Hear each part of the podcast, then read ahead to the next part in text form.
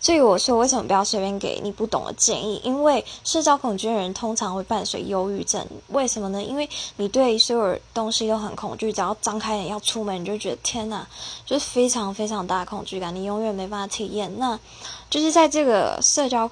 嗯，你在跟别人交谈的过程中，你一定非常有礼貌，因为怕对方生气。在这个当下，你内在跟外在是冲突的，所以又导致你觉得表现出不出真实的自己。有时候太久，甚至不知道真实的自己到底是什么的时候，你就会忧郁、忧郁症。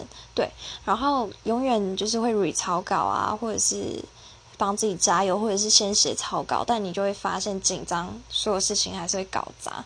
然后，即便你你强迫自己去参加非常多的活动，进步幅度也只有一点点。那对，但可以改，只是要付出非常庞大的努力。所以，你生小孩之前一定要好好想想你教育方式，不要让他未来过得超级痛苦。